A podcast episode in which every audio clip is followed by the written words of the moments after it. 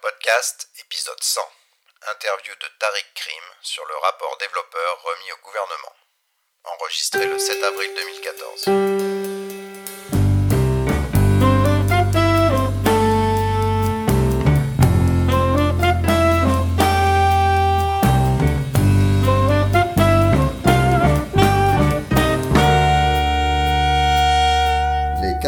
Podcast, épisode euh, je sais pas combien, mais en tout cas on est le 7 avril euh, 2014 et je suis avec Tariq Krim qui a fait un petit peu la, une des développeurs on va dire ces dernières euh, semaines puisqu'il a, il a écrit euh, un rapport sur les développeurs qui a été remis au gouvernement.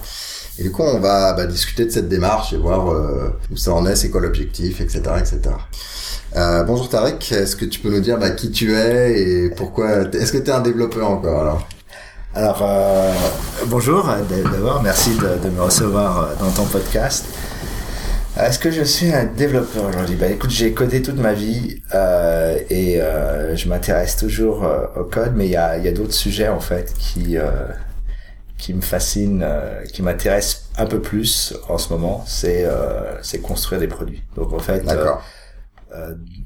j'ai euh, j'ai une histoire avec euh, très forte avec avec le code en plus à une époque où le code était encore très euh, c'est les années 80 donc c'était autre chose Ouais. mais c'est vrai que j'ai j'ai à un moment donné j'ai basculé pour devenir un, un entrepreneur et c'est vrai que c'est ça qui me qui me botte Qui te botte le plus. Ouais. Et ça n'a pas été difficile la transition justement? D'abandonner, de devoir abandonner euh, du temps de, de dev et de, de se lancer dans des choses où... Bah, en fait, tu te rends compte à un moment donné, euh, euh, donc euh, de toute façon on aura l'occasion d'en en reparler, mais mais à un moment donné, tu te rends compte que si tu veux faire euh, des projets euh, qui sont euh, très techniques et à la fois qui sont ambitieux, Ouais. il faut que tu t'entoures de gens qui sont meilleurs que toi dans tous les domaines. En fait, Ouais. euh, on l'oublie toujours, mais le rôle principal d'un d'un CEO, c'est de devenir euh, totalement indispensable. Et, et donc euh, après, ce qui est important, c'est de, de trouver euh, des gens, et j'ai eu la chance euh, à travers ma vie de, de m'entourer de gens euh, vraiment exceptionnels dans leur domaine, et puis et puis ensuite de pousser les limites. Donc ça, c'est, euh, je que mon ma seule, euh, mon seul, euh, mon seul input maintenant, c'est que je m'intéresse beaucoup à l'architecture, la Mhm. manière dont les choses sont faites, et c'est un peu mon rôle euh, de pousser euh, les choses un peu plus loin. Ouais. Ouais, je me reconnais un peu. Alors, moi, je suis pas, je suis pas entrepreneur, on va dire, mais euh, euh, même en tant que lead d'équipe, c'est un peu ça. C'est leur dire, mais et ça, on pourrait pas le faire éventuellement. Voilà, pousser un peu plus que ce que les gens pensent être faisable, en fait. Ouais, et puis ensuite, ensuite, ce qui est important, c'est qu'il faut toujours voir que les euh, euh, que ce qui est intéressant avec les boîtes, en tout cas les boîtes que j'ai que j'ai l'occasion sur lesquelles j'ai l'occasion de travailler, c'est qu'il y a toujours des, des ruptures technologiques. Tu vois, par exemple, Ouais. quand on a quand je faisais NetVibes, on a j'ai commencé à pousser les gens à utiliser euh, Memcache, à utiliser des choses qui pour à l'époque n'étaient pas encore euh, très euh, très utilisées. Il y avait Danga là qui avait euh, les, gens de Live Journal qui avaient sorti des choses. Euh, très tôt, euh, il y a dans les années 90, je crois qu'on a dû faire partie des toutes premières personnes à utiliser PHP, euh, de passer sur des langages de script. Euh, de, tu vois, là, par exemple, Jolly Cloud a été des, une des boîtes pionnières sur Node.js, c'est-à-dire à la fois non seulement en développement mais en production. Ouais. Euh, et, euh, et donc, euh, ça me plaît. Enfin, ce qui me plaît en fait, et euh, ça a toujours été un espèce de, de fil rouge, c'est que j'aime bien l'idée que tu puisses euh, euh, utiliser la technologie la plus avancée et la mettre dans les mains de tous. C'est ça qui, c'est ça qui me botte. D'accord. Même si c'est indirect, en fait. Parce que notre JS, personne va le voir. euh, Non, mais ce qui est intéressant avec Node.js, c'est que soudain, euh, sur plein de sujets, euh, tu, tu le voyais aussi avec Google et les, les clusters, quand Google se lance, ils décident de mettre des petites machines sur, sur, sur Linux et de les mettre en cluster. Ouais. Et en faisant ça, ils n'achètent pas, euh, à l'époque c'était des Deck Alpha ou des, ou Ouais. des Sun qui coûtaient euh, quasiment un million de dollars et des Oracle et des choses comme ça. Quand tu commences à utiliser MySQL pour, pour faire, utiliser du Oracle, en fait, tu, tu, tu découvres plein de choses euh, euh, qui euh, qui tu, avances en fait et puis tu fais progresser parce que souvent euh, c'est ça qui est intéressant il suffit de voir aujourd'hui même des boîtes comme comme Google et surtout Facebook qui délivrent ou Twitter ou Yahoo qui délivrent beaucoup de beaucoup de code. C'est qu'en fait euh, euh, tu peux euh, tu peux pas faire les choses de demain avec les les outils euh, euh, d'hier. Donc tu es soit obligé d'utiliser des des outils euh, les plus récents et d'essayer de voir justement comment les mettre en œuvre soit Ouais.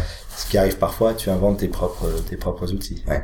Euh, bah on va on va zoomer un petit peu sur euh, sur le sujet. Euh, Explique-nous un petit peu la, la démarche euh, de ce truc-là et un petit peu avant, euh, qu'est-ce que c'est qu'un développeur pour toi? Ah, c'est bah vrai, moi je suis moi j'ai été éduqué avec euh, avec l'idée euh, toi des hackers du MIT euh, donc ça a été c'était ma ça a été euh, ce qui a forgé euh, mon enfance et puis euh, euh, si tu veux très jeune j'avais j'avais euh, la première fois que j'ai eu un, un un- que j'ai eu un contact avec un ordinateur je devais avoir 6 ans. On était euh, dans une euh, conférence où on nous avait amené euh, du euh, c'était même pas c'était on était en, primaire et on nous emmenait dans cet endroit et euh, tu avais euh, un endroit où c'était un truc du CNRS il y avait un ordinateur tu tapais des choses t'appuyais je crois que ça s'appelait vidéologue quelque chose comme ça et la machine se mettait à parler avec cette voix un peu synthétique euh, vocodée euh, des, des années euh, des années 80 et en fait, euh, j'ai regardé la personne taper, et puis ensuite elle a, elle a tourné la tête. Ma, ma, ma maîtresse à l'époque aussi, je commençais à taper mon nom, ce qui était probablement la seule chose que je savais écrire Ouais. à l'époque. J'ai appuyé sur Enter, évidemment, et comme prévu, la machine se met à parler. Et à ce moment-là, je sens une main qui me tire l'oreille. C'était ma, ma maîtresse qui, qui commence à me hurler dessus. Et le type qui s'occupait euh, de la de la machine m'a regardé avec un petit sourire en coin et je l'ai pris comme bienvenue au club. Et à ce moment-là, j'ai compris que c'était, euh, tu vois, ce que je voulais faire. Donc, euh, euh, voilà, c'est pour moi, il y a, il y a, il y a évidemment un mythe, c'est euh, le fait que des gens ont, ont construit. Parce que c'est vrai, quand je quand j'étais jeune, c'était les gens construisaient les choses. On démarrait la micro-informatique. Euh, on démarrait euh, tout, les langages objets, tout. Enfin, il y avait énormément de choses qui, qui, qui démarraient. Donc pour moi, c'était des, des builders et on, et on, on faisait partie d'un monde. Donc j'ai une image très, peut-être une image d'épinal, mais mais une image de, de gens qui construisent euh, le monde, qui qui un monde en devenir. Et, Ouais. et ça m'a beaucoup influencé pour euh, pour le rapport évidemment. On en reparlera après, mais du coup c'est assez éloigné des SS2I, euh, des grosses SS2I classiques. Non, ça c'est pas, c'est, c'est, j'ai eu la chance de pas trop euh, avoir affaire à cet univers, mais je sais que c'est, ça peut être un univers frustrant. Ouais. Alors, euh, bah, d'où il vient ce rapport? Est-ce que c'est quelqu'un qui t'a demandé de le faire ou c'est toi qui as proposé? Et puis surtout, plus important, c'était quoi l'objectif? C'est quoi l'objectif Alors au départ, on m'a, euh, quand il y a eu le changement de gouvernement, on m'a contacté à un moment donné, donc je connaissais pas du tout. Euh, Le changement de gouvernement. euh, oui, de, du gouvernement Sarkozy à, à Hollande. Et donc euh, Fleur Pellerin a été euh, nommée ministre et à l'époque donc je la connaissais pas du tout.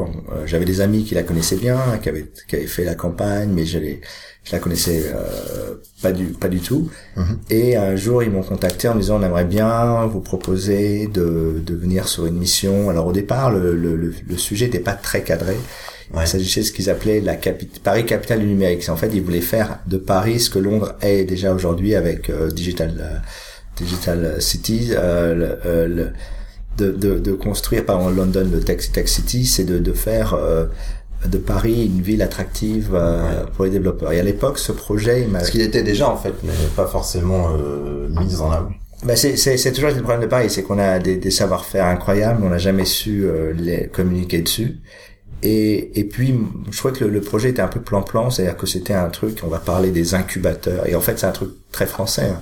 Dès que tu commences à parler, c'est les infrastructures. On est un pays d'infrastructures. Donc, Ouais.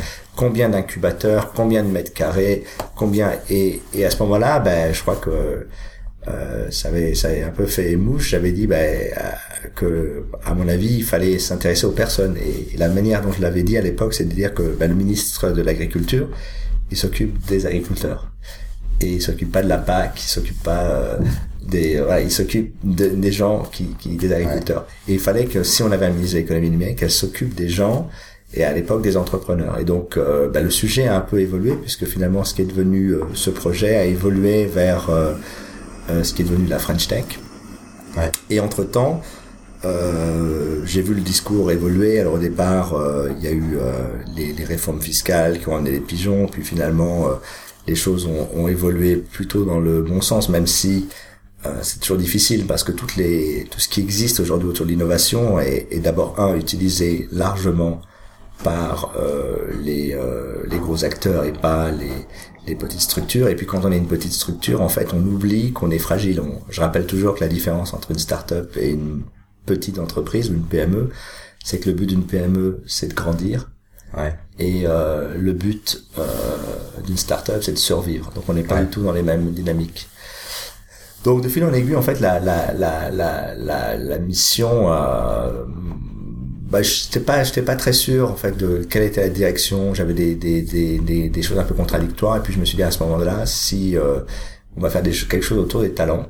Et donc j'ai fait un peu euh, pivoter la mission en me disant finalement les talents, maintenant qu'on parle, on met en avant et on met en scène l'entrepreneur comme le héros de l'internet. Je me suis dit bah je vais m'intéresser à une autre cible dont on parle jamais, euh, qui sont les qui sont les développeurs. D'accord. En partant de cette idée que qui, est- qui était importante pour moi, c'est qu'ayant toujours construit des sociétés technologiques, donc sur lesquelles le produit, mais aussi la technologie derrière le produit est importante, Ouais. c'est très difficile de faire valoir euh, cela en France. Aujourd'hui, on, achète surtout les business plans, les business models, les modes de croissance ou les partenariats, mais on valorise jamais l'asset technologique. Or, quand on regarde aux États-Unis, euh, toutes les grosses boîtes, que ce soit Microsoft, que ce soit Facebook, que ce soit Twitter, euh, que ce soit Google, ont été construits par des développeurs et avec une vision qui était que la technologie bâtie allait créer la valeur.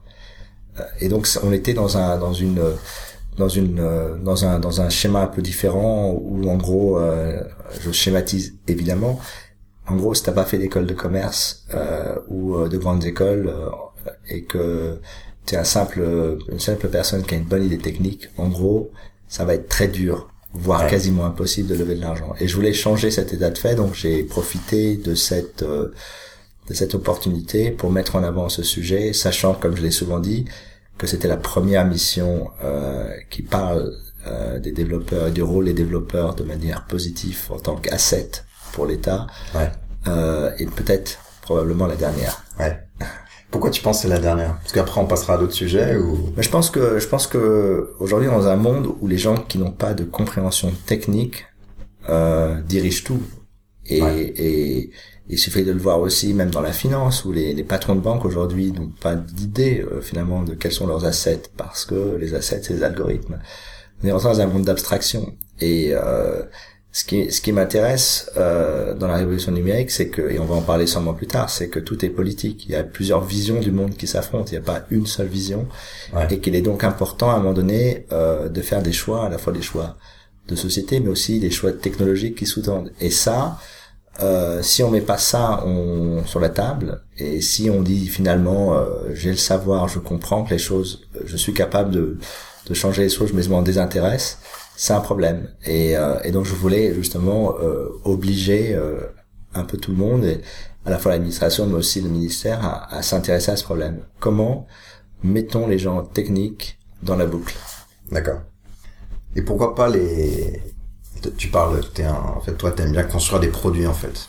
Et c'est un, je sais plus, je lisais un blog de quelqu'un euh, suite à, à ton rapport qui parlait du manque de, de gens qui savaient construire des produits, le product manager ou même le product marketing en France.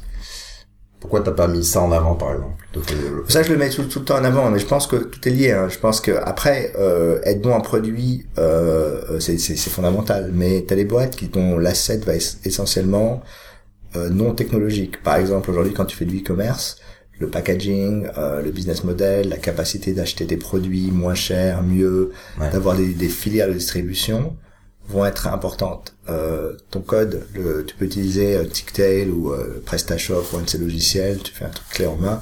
Ouais. À la rigueur, ça n'impactera pas vraiment ton business. Alors quand on fait des produits comme ce que j'ai fait avec NetVibe, Joli Cloud, ou même quand tu fais Deezer ou, ou des produits comme ça, euh, c'est ta compétence technique, c'est ta capacité à mettre en œuvre ce produit, de le faire évoluer, de l'adapter.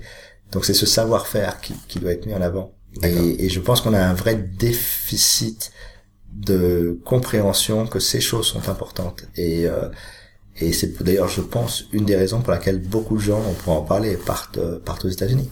Ouais. D'accord. On va passer à la liste, mais on va pas forcément y rester longtemps parce que finalement c'est pas ce qu'il y a de, plus intéressant. Moi j'imagine que tu as fait la liste pour euh, pour être vitrine quoi, pour euh, pour montrer euh, montrer les choses plus que pour effectivement faire une liste des, des 100 meilleurs développeurs de France. Ouais, déjà faire les 100 meilleurs, euh, bon courage. Enfin, c'est, un, pas ma, ni ma volonté, euh, ni en plus pour dire qui suis-je pour, euh, pour le faire. Alors, ce que j'avais envie de faire, en fait, c'est de, c'est de donner des exemples. Et le, le problème, c'est que souvent, quand tu donnes des exemples, tu as toujours trois, quatre personnes qui viennent, c'est toujours les mêmes exemples, et puis en fait, tu finis par te dire, ok, oui, c'est l'exception qui confirme la règle. Et là, j'avais envie de taper un, un, un grand coup en disant, si je mets je sais pas, au début je pensais à 50 et puis après une centaine en fait. Il n'y a pas 100 développeurs, il y a à peu près 120. Euh, ça frappe un grand coup. Et à un moment donné, tu te dis, mais mince, quand même, on a des gens qui sont super bons. Comment ça se fait qu'il se passe rien en France? Et c'était l'idée, hein, c'était de se dire, non seulement on le fait, alors après avec des choix. bon, les choix sont toujours par partiels, mais mais j'avais envie de faire une sorte de de comment dire de de showcase de tout ce qui se fait. Il y a un peu de tout. Il y a des, il y a des hackers, il y a des gens qui font de logiciels libres, il y a des, des gens qui viennent de grandes écoles, euh, des polytechniciens, des autodidactes, euh, des gens qui ont bossé dans les très très grandes entreprises US et qui ont construit d'ailleurs les, les briques essentielles, des gens qui ont pas du tout travaillé dans les dans les entreprises US qui montent leur boîte. Donc tu avais vraiment un, un, l'idée c'était au départ de montrer un peu de tout ça. Alors évidemment après euh, euh t'oublies, moi j'ai encore oublié plein de gens. Euh, euh, j'aurais j'aurais voulu évidemment avoir plus de temps pour le faire. Alors je me suis entouré d'un, d'un j'allais dire un comité un peu scientifique. J'ai une, j'ai une quinzaine, une vingtaine de gens, euh, à la fois en France, dans la Silicon Valley, euh, que je respecte à la fois pour leur. Euh... Et ce qui est intéressant, c'est qu'en fait, pour 60% des noms, les, les gens avaient tous déjà, euh, voilà, c'était c'était presque une évidence. Et après, alors c'est toujours des angles impersonnels, mais moi j'aime bien l'idée de me dire que un polytechnicien qui au lieu d'aller dans une banque euh, où en administration pantouflée euh, décide de quitter euh, euh, cet environnement confortable, puis aller dans une pièce de 10 mètres carrés euh, à, l'incubateur de, de, Télécom Paris pour monter une boîte de wiki open source, moi ça me touche, moi ça, ça, ça, ça, me, ça me plaît. Et je trouve que la personne prend un risque aussi grand que l'autodidacte qui n'a qui ne voilà qui n'a pas forcément eu les diplômes, les contacts et qui se lance et qui malgré tout va construire. Et donc il y avait cet angle aussi. Euh, alors ça c'est quelque chose qui est peut-être lié à, à, mon éducation. Mon père m'avait toujours dit quand j'étais très jeune que si tu as un talent extraordinaire dans cette planète, il faut il faut en faire profiter les autres. Et, et donc pour moi l'idée du, du type qui, qui reçoit un peu la, le, le chèque et qui est brillantissime mais qui prend pas de risque ou qui n'est pas euh, capable de redonner une partie de ça, euh, n'est pas est tout à fait loyal. De toute façon, je, je, ne, je critique absolument pas ce choix de vie. Mais moi, m'excite un peu moins que cette personne tu vois, euh, qui soudain met son talent au service euh, et son génie comme quelqu'un comme Fabrice Bella qui a fait faire ouais.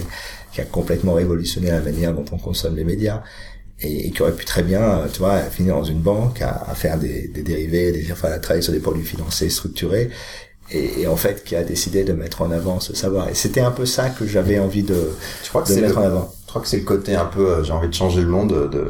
Alors je sais pas si c'est générique à tous les développeurs euh, ou pas, mais alors, moi j'ai toujours une petite partie de ça où je me dis, euh, moi je travaille dans l'open source, mais toujours en me disant, bah voilà l'impact que ça a eu, euh, j'aimerais que ça aille plus, etc. Et j'ai envie de, pas forcément euh, de dire mon produit est le plus utilisé au monde, mais plutôt voilà il y a eu un, il y a eu un vrai changement euh, par mon travail euh, qui a amélioré euh, ce que les gens font. Mais je crois que c'est c'est le je crois que c'est le, le, le, moteur même de de, de tout ce qu'on fait. Hein. C'est moi ce qui m'intéresse c'est quand quand on faisait NetVibe le fait que les gens me disent vous avez changé la manière dont tous les jours je consomme les choses. Vous m'avez rendu plus performant, plus ouais. c'est plus simple, vous avez simplifié ma vie.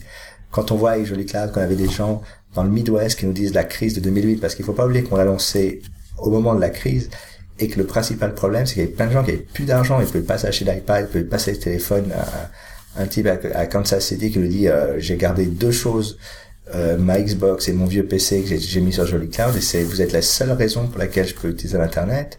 Ça, c'est des trucs qui me, tu vois, qui, qui sont incroyables. C'est, c'est un peu ce qui nous fait, euh, ce qui nous fait, ce qui nous fait avancer. Et, euh, tu et peux je... expliquer en petite parenthèse ce que c'est Jolly Cloud?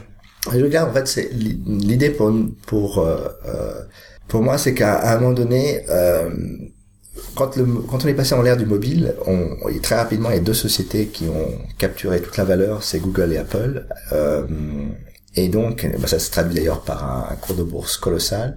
Ouais. Et, et on, on moi, j'ai toujours pensé qu'il y aurait une troisième voie qui existerait entre les plateformes euh, propriétaires, euh, qui était euh, ce que j'ai toujours connu euh, depuis depuis 20 ans, qui est le web. Et donc on s'est posé la question est-ce qu'on peut construire en fait une plateforme, un, un, OS dont le, toute l'interface graphique serait basée sur du web?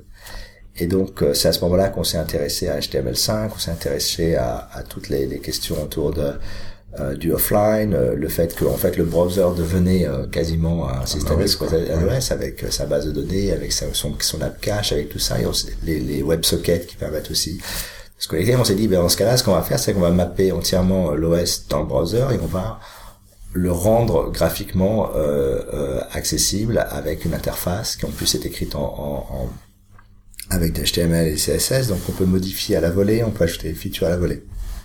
En fait, on a construit ce que Google fait aujourd'hui avec Chrome OS avec euh, deux ans d'avance, une approche qui était peut-être plus ouverte. Alors après, on a dû se, se, se heurter à toutes les questions qui étaient, euh, on voulait faire un, on voulait se baser sur un Linux alors qu'on a pris Ubuntu parce que c'était ce qui nous semblait le plus intéressant, euh, enfin le plus simple à, à, customiser.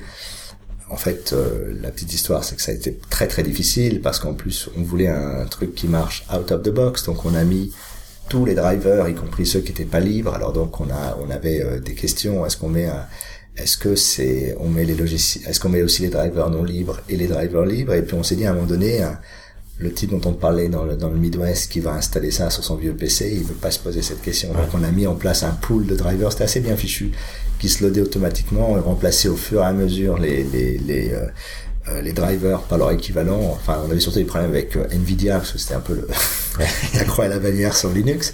Et avec cette idée que les gens installaient un, sur un, un, vieux PC un truc, tout marchait, le Wi-Fi, la carte vidéo, etc.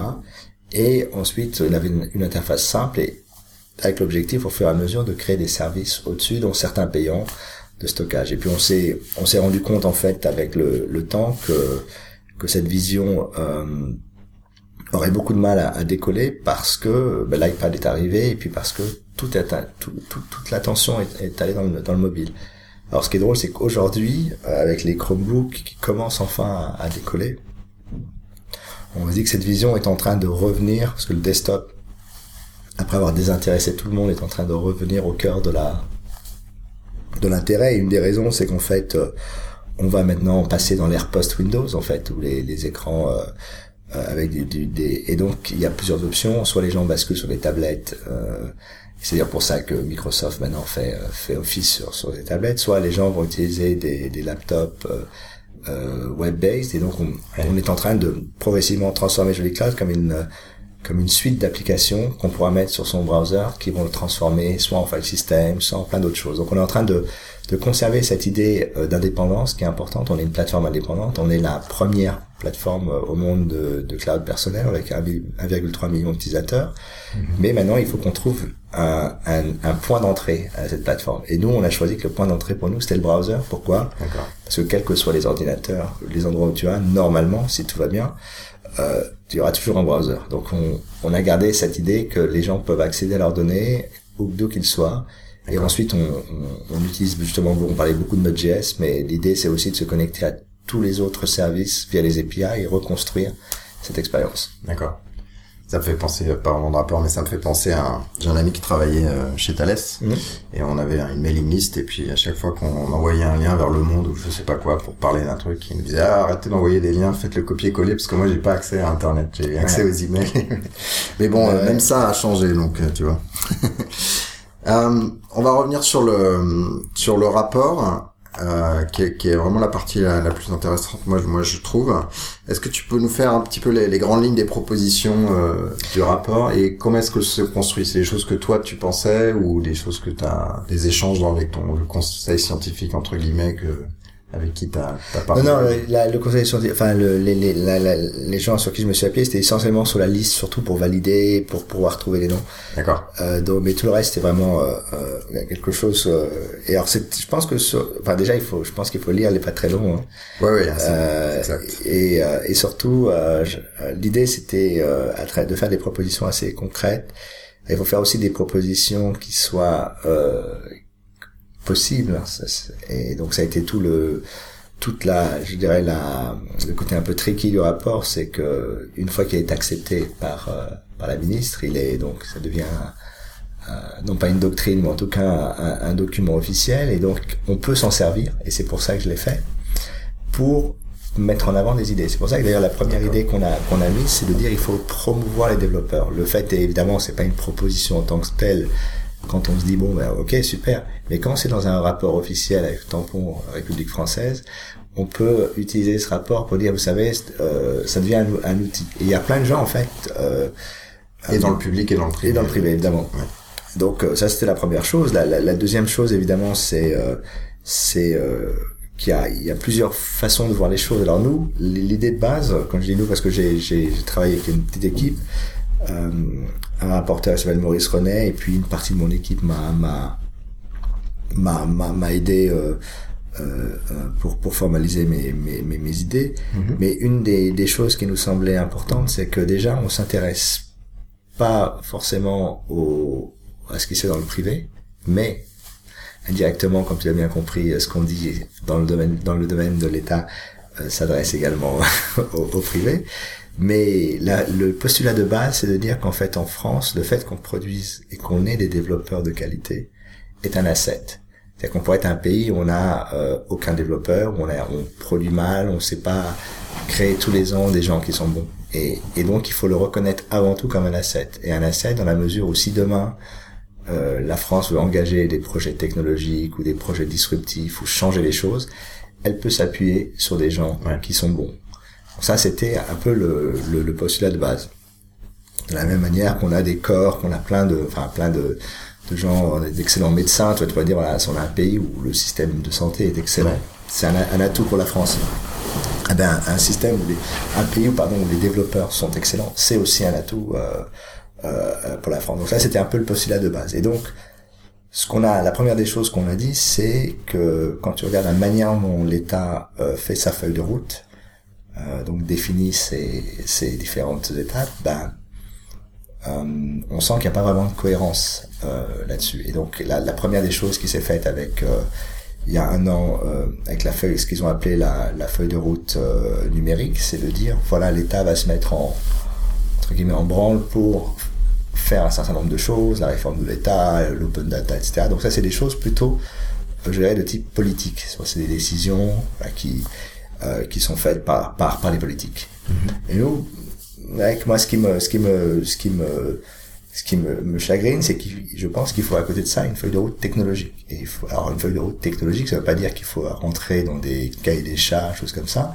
Mais par exemple dire que d'ici un an tous les sites de l'État seront mobiles, euh, seront compatibles, ce qui est toujours pas le cas.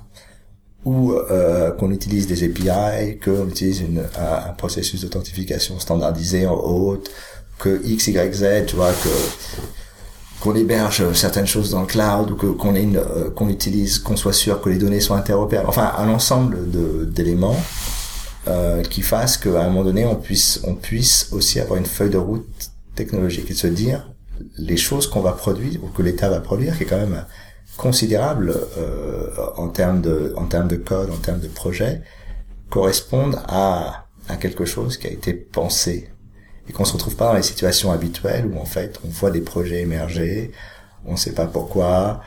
Euh, on, on, tant qu'on dit pas à certaines personnes maintenant il faut que ce soit comme ça, ben ils le font pas. On n'est pas l'État n'est pas une start-up où les gens chaque personne cherche l'intérêt l'intérêt de la, de la société parce qu'on parle encore une fois de survie et il faut donc que, chacun fasse les bonnes choses ou alerte sur les bonnes choses pour que les choses se fassent.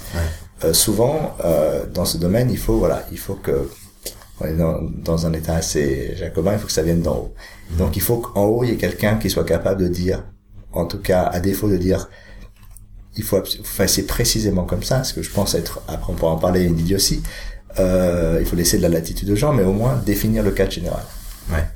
C'est euh, j'ai vécu un petit peu aux États-Unis et j'ai vu le, le virage euh, où effectivement l'État disait bah voilà faut être sur le web, faut être euh, mobile, etc., euh, etc. Et c'est des c'est un effort qui venait d'en haut. Alors je sais pas d'où il est venu initialement, mais voilà qui, qui s'est propagé.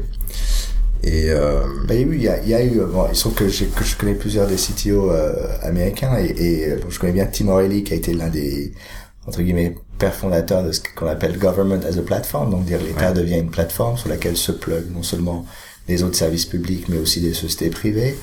Euh, euh, tout ça, c'est des réflexions qui ont eu lieu et qui ont transformé euh, les États-Unis. Euh, et euh, bon après, après évidemment il y a eu plein de, de catastrophes hein. le, le, le, truc de santé qui était la réforme d'Obama elle s'est Ouais. plantée parce que voilà ils ont pas ils, ils auraient dû justement être beaucoup plus euh, attentifs à tout ça Euh, mais euh, mais c'est vrai que nous en, en France cette culture on, on l'a pas et euh, donc il faut euh, l'insuffler Ouais. Et tu crois qu'un truc du genre, euh, parce que je crois que par défaut, en fait, les, les données de l'État et le code est public en fait, puisqu'il a- il appartient en fait à tout à tout citoyen américain. aux États-Unis hein Ouais, ouais, ouais. Alors aux États-Unis, ça qui est incroyable, c'est que les plus belles photos, parce que les photos de la NASA, enfin tout ce qui est produit même par l'armée, les plus belles photos, sont dans le domaine public. En France, on a, à- par rapport à ça, un vrai sujet. La dernière fois, je cherchais une émission de dossier de l'écran. J'étais sur le site de l'INA, un truc d'il y a 30 ans, et on me demande de payer De payer. 8,99 alors que mes parents ont, ont, ont cotisé, ont payé leurs impôts justement pour que ces émissions soient produites. Donc à un moment donné, Ouais. on sent que et ça va être la même chose par rapport au code source, c'est que si à un moment donné tu dis pas euh, tout le code qui est produit euh, Par euh, défaut par défaut et qui a été ouais. payé par euh, l'État est euh, euh, est lié à, à, à et, et- et en tout cas utilisable, enfin soit libre soit utilisable. Enfin, il faut- Ouais. moi je suis évidemment pour qu'il qu'il soit libre.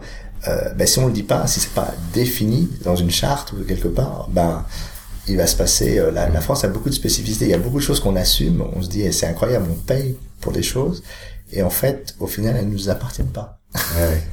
Et, et c'est vrai que c'est un, c'est un, c'est un sujet. euh, Tu crois qu'il pourra arriver ce virage-là? Bah, il faut le, il faut le mettre en œuvre parce Ouais. que enfin c'était aussi l'idée de ce, ce rapport, c'est qu'en gros, si on ne fait pas bouger les choses, Ouais. il se passera rien. Bah, Déjà, si on le dit pas, euh, que c'est pas du coup euh, vu comme un, un sujet, déjà c'est mort. Ouais. Eh Ben c'est oui, c'est c'est clair. Et puis c'est après ça ça repose la question euh, que je qui est un peu euh, que je pose depuis presque cinq ans maintenant. Euh, euh, c'est euh, le CTO. J'avais écrit ça en, en, en c'était je sais plus en 2008 et euh, et à l'époque c'était Sarkozy qui était président. Il avait fait suite à cette ce blog post, ils avaient euh, lancé le IG8 en marge du G8. Et bon, à l'époque, la, la, le, le positionnement officiel, c'était on va civiliser l'Internet, donc c'était un peu, on était dans une dynamique un peu différente de celle qui existe aujourd'hui. Entre temps, il a quand même euh, compris. euh, euh, il y avait une étude de Google, je crois, ou de d'Anderson qui disait que un quart des un quart des emplois étaient euh, en France étaient liés au numérique, nouveaux emplois créés. Donc à partir de là, je crois que ça, il y a beaucoup de gens qui ont, qui ont commencé à changer. Et le président a, commencé à changer, mais à l'époque, tu sentais euh, que il y avait aussi, euh, et, ça a été le cas avec le nouveau le nouveau gouvernement, il y a une difficulté d'appréhender le numérique non pas comme un simple département ou ministère, mais comme un outil Transverse. transversal de changement de la société. Et le CTO, donc voilà, on a bien compris, c'est, enfin dans, dans ton idée en tout cas, c'est le, c'est la personne qui va pousser euh, ce, ce genre de, bah, comportement par défaut. euh, Il faut quelqu'un qui ait du pouvoir. Après, il faut que ce soit pas quelqu'un qui rentre dans les détails de chaque division. Il faut qu'il y ait quelqu'un qui soit capable d'orchestrer, de définir une feuille de route. Et ça peut pas être un subalterne. Alors, à un moment donné, on m'a dit oui, il veut faire un chef d'état. J'ai vu ça, un chef d'état-major. En fait, je pensais pas à ça. Je pensais au fait que quand le président a un chef d'état-major personnel, un chef d'état-major euh, des, arm- des armées, qui est euh, qui est avec lui euh, à l'Élysée. Et la raison pour ça, c'est que si il a envie de, de, de faire une euh, comment dire une opération militaire ou quoi que ce soit, il va pas appeler avec son téléphone un général euh, au ministère de la Défense pour dire oui, j'ai- j'envisage de. Non, il faut qu'il ait quelqu'un en permanence avec lui, qui lui ensuite connaît parfaitement les rouages et qui lui dit non, ça, si on fait ça, on va devoir, on a besoin de 5000 hommes, ça, on va avoir besoin de ça, on peut pas déployer ce, ce sous-marin parce que, donc, et, et donc par rapport à sa stratégie euh, politique, il a donc un interlocuteur militaire qui est un expert. Et je pense que le CTO doit être la même chose. C'est donc un interlocuteur qui connaît parfaitement les rouages de l'administration, qui connaît bien la technologie et qui est capable euh, aussi euh, de ou un groupe de gens. Ça peut être comme aux États-Unis d'ailleurs, avec quelqu'un qui est plus un CTO qui réfléchit sur la vision technologique Ouais. et quelqu'un qui est plus une sorte de super DSI qui ensuite s'assure que la vision technologique elle va être implémentée dans les dans les euh, tous les réseaux et tous les toutes les toutes les différentes divisions mais il faut avoir quelqu'un qui soit là qui parle à l'oreille du président et qui soit en permanence capable de lui dire sur ces questions technologiques euh, puisque le la technologie est désormais essentielle voilà la, la réponse, voilà ce qu'on devrait faire. Et si on n'a pas ça, on se retrouve, et c'est le problème qu'on a. Tu, tu te poses souvent la question, pourquoi les politiques à la télé ne parlent jamais de numérique? Ils sont terrorisés. Pourquoi? Parce qu'aujourd'hui, si on leur pose la moindre question sur le sujet, ils savent qu'ils passent pour des abrutis. Donc ils demandent à ce qu'on ne parle jamais de ces questions. Il suffit de se rappeler quand il y avait Dailymotion euh, et Yahoo, le nombre d'idioties qu'on a pu entendre à la télé et de d'hommes politiques qu'on n'avait jamais entendu d'ailleurs sur le sujet. Et soudain, on se dit, ah, je comprends mieux pourquoi ils en parlent pas. c'est ça.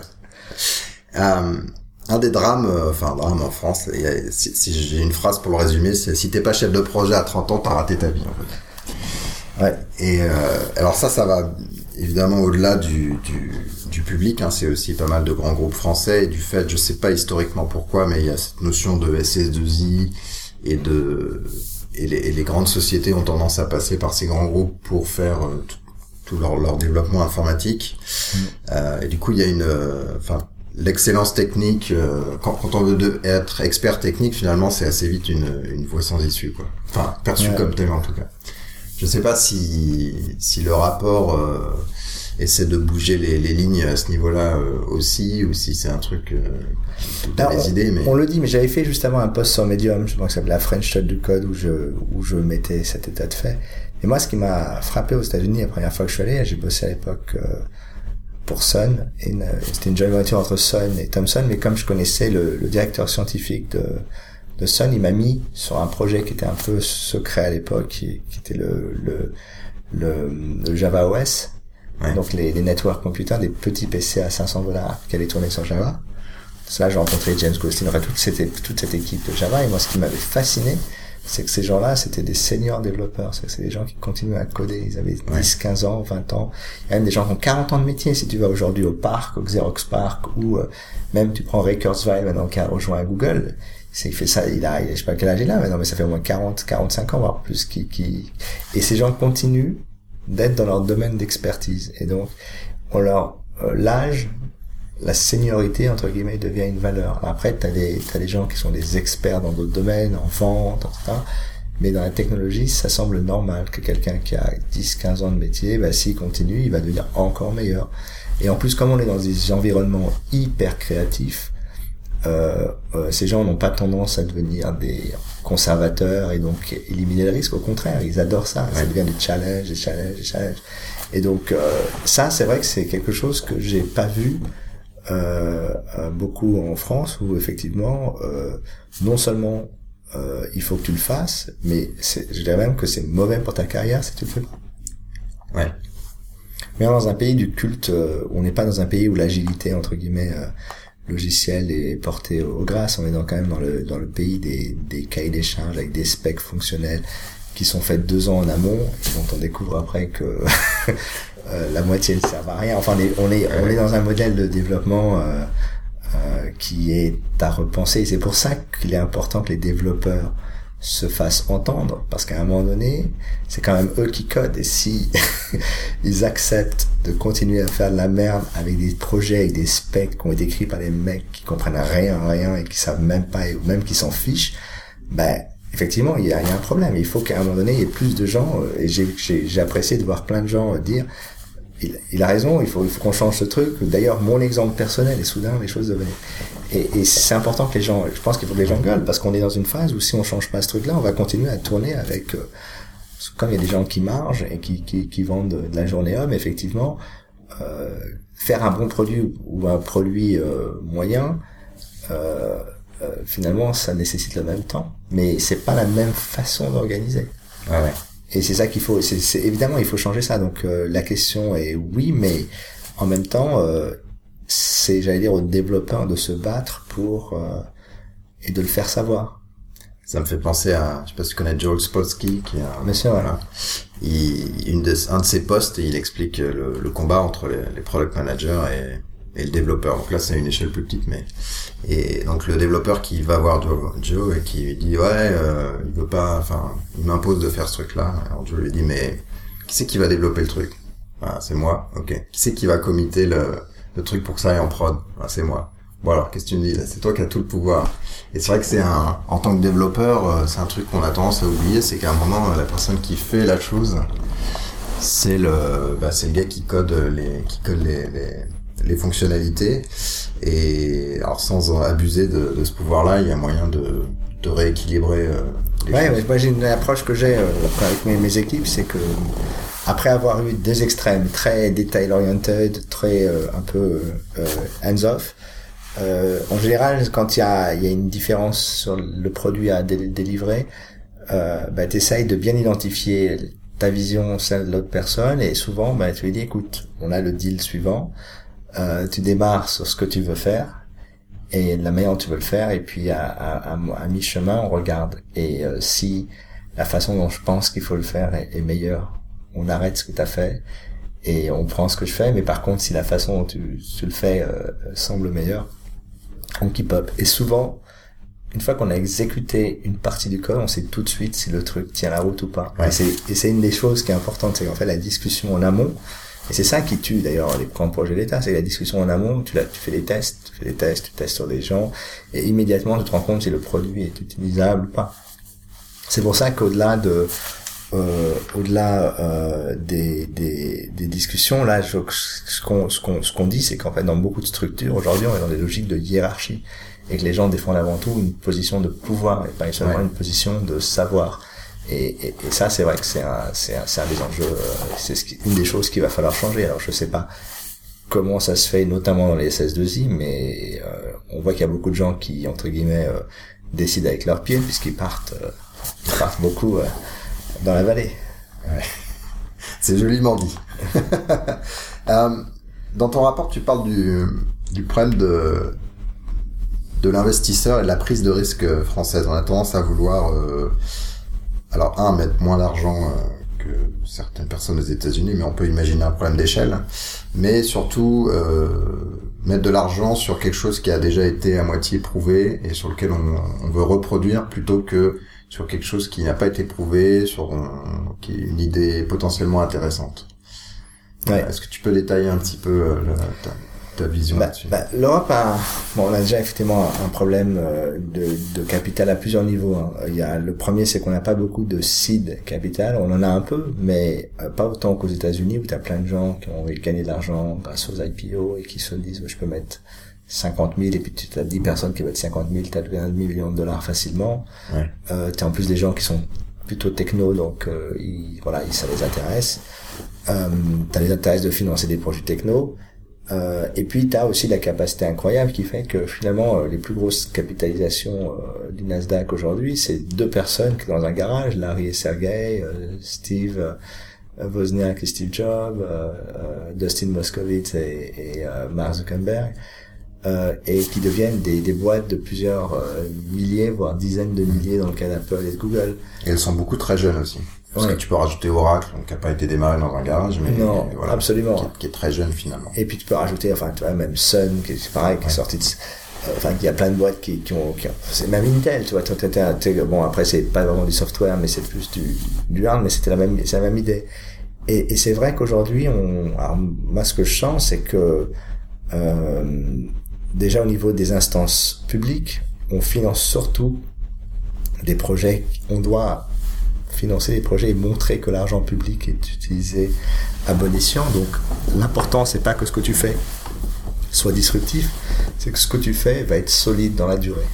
Et donc on a, euh, il y a plus ce que je disais dans, dans le rapport, il y a plusieurs personnes qui m'ont dit, on a tendance à mettre notre produit moins entre guillemets disruptif et plus dans les clous Ouais. et de montrer qu'on va gagner de l'argent, sinon on a du mal à, à- à lever de l'argent. Et c'est vrai que un des problèmes qu'on a qu'on a en France, c'est quand on a peu d'exemples de boîtes qui ont réussi.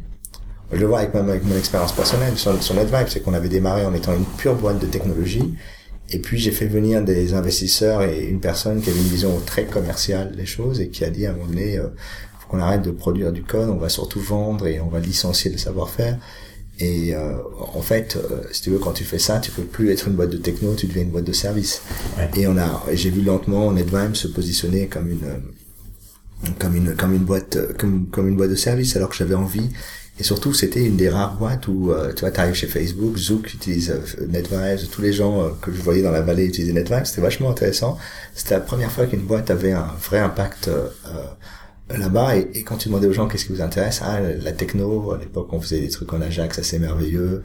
Euh, notre nos, choix euh, technologiques le fait qu'on euh, qu'on ait un design hyper léché et, euh, et puis en fait pour la plupart des gens d'ailleurs c'était impensable que ce soit une boîte en France. Et, et aujourd'hui ça change hein. il y a beaucoup plus de, de, de projets techniques mais comme les projets techniques sont souvent euh, porté par des first timers, des gens dont c'est la première expérience. C'est difficile, euh, c'est difficile. Moi, quand je vois un Sparrow, qui est une boîte que dans laquelle je voulais investir, et à l'époque, j'ai, je faisais partie euh, d'un fonds, j'en suis sorti, qui s'appelle Isaïe, qui est un fonds d'investissement en France.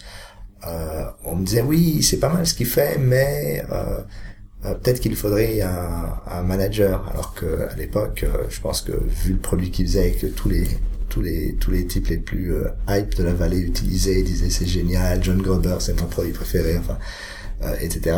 Il dit je suis pas sûr qu'il ait vraiment besoin qu'un type un peu plus super, plus, plus senior euh, fasse mieux que ce qu'il a fait. Et, et donc t'as t'as t'as t'as c'est vrai que t'as ce sujet. Et aux États-Unis c'est vrai qu'on fait qu'on fait rapidement plus Les gens ils pas assez le le bruit des rails ou le bruit de la rue. Toi mais je pense qu'il y a plein de choses différentes. D'ailleurs, euh, ce, qui est, ce qui est curieux, c'est que l'Europe, en général, hein, c'est vrai pour la France, mais l'Europe devrait financer des choses qui sont différentes des États-Unis, parce qu'on est sur des marchés différents, des besoins différents. Tu vois, quand je vois Blablacar, bon, c'est pas de la tech, mais euh, euh, sur du, euh, c'est une boîte qui est née euh, d'une problématique qui était qui était au départ très française. Bon, le, le, le, TGV, est-ce que si, si je trouve un type qui part à Lyon, peut-être que je vais économiser de l'argent. Mais derrière, ça a donné tout un modèle de sharing économique, il n'y a pas vraiment aux, aux États-Unis, puisque aux États-Unis, quand tu vois l'état des trains, personne, personne pense prendre la voiture pour éviter de, de, de, payer le train parce que personne prend le train. Donc c'est les choses sont après l'avion c'est une échelle différente. et puis là oui après le problème aux États-Unis c'est que la voiture si tu veux pour aller d'un point A à un point B c'est c'est pas toujours euh, très rapide. Donc euh, donc voilà il y a, y a plein d'opportunités en technologie aussi. On a on a on a on a on a plein de plein de choses à faire dans le domaine des, des médias et, et, quand tu vois le, le pour moi c'est un peu le, le, le, cas le cas d'école que VLC c'est dommage. Si si ça avait été packagé comme un produit commercial et ça aurait explosé iTunes. Ça a explosé iTunes évidemment en nombre de downloads mais euh, tu dis c'est tu vois ce produit aurait dû être, spin-offé financé et devenir là la, le Skype français euh, des, des, multimédias. Ouais. Et c'est pas le cas. Et donc si c'est pas le cas, c'est que soit les gens qui le font, moi je, je connais pas vraiment le dossier, mais soit les gens qui l'ont fait n'ont pas n'ont pas euh, trouvé les investisseurs. Mais je me dis quand tu as un produit qui est naturellement l'un des produits les plus téléchargés sur euh, sur Mac. Euh, tu devrais, enfin, tu vois, il y a plein de choses où, où tu te rends compte qu'en fait, euh, il y aurait dû y avoir plein de, plein de, pareil pour Mandriva. Bon, après, c'est arrivé un peu tôt, peut-être, bon, dans, dans le domaine de Linux, mais il y a, il y a plein de, de, après, il y a des boîtes qui ont, compris. Hein. Euh, je pense à Bonita Soft, à, à Talon et tout. San Francisco. Ouais. Euh, et, et, et, et, on, et on cartonne. Ils gardent la technologie d'ailleurs en France. Mais ils sont, ils sont là-bas. Et je pense que c'est un modèle qui va devenir de plus en plus la règle. C'est la tech reste à Paris ou une partie de la tech reste à Paris et euh, la, la partie commerciale et le headquarter j'imagine et headquarter ouais. souvent malheureusement euh, euh, sont, sont, sont aux États-Unis. Et donc, évidemment, le, le, le modèle en France est, est, est compliqué à, à changer. Alors, on va essayer d'avancer un petit peu. J'ai deux questions pour toi encore sur le rapport. Le mhm. premier, c'est, euh, franchement, j'ai pas compris le GitHub à la française en fait. Alors pour moi, la, la question, les gens disent mais pourquoi euh, créer un GitHub. Bon, déjà, quand je pense à, alors c'est toujours pareil, quand je pense à un CTO, je pense à quelqu'un qui sera techno, pas un énarque ou un grand inspecteur des finances. Je pense vraiment à ça. C'est vrai que souvent, quand tu dis des choses, leur traduction en France se fait par, oula, ça va être une cata. Et euh, dans les déjà, les gens qui m'ont dit, il y a des GitHub, il y a des forges. Oui, il y a des forges, mais bon, elles n'ont pas, elles, elles ont le mérite d'exister, mais elles n'ont pas non plus, euh, euh, tu vois, trouvé le cul. Hein. Et de l'autre côté, tu as euh, les gens qui disent oui, mais ça sert à rien de faire un GitHub, il y a déjà GitHub. Et moi je dis au, nom de quoi aujourd'hui notre argent public finance des choses qui ensuite vont enrichir. Et j'adore GitHub, hein. on est sur GitHub à titre privé.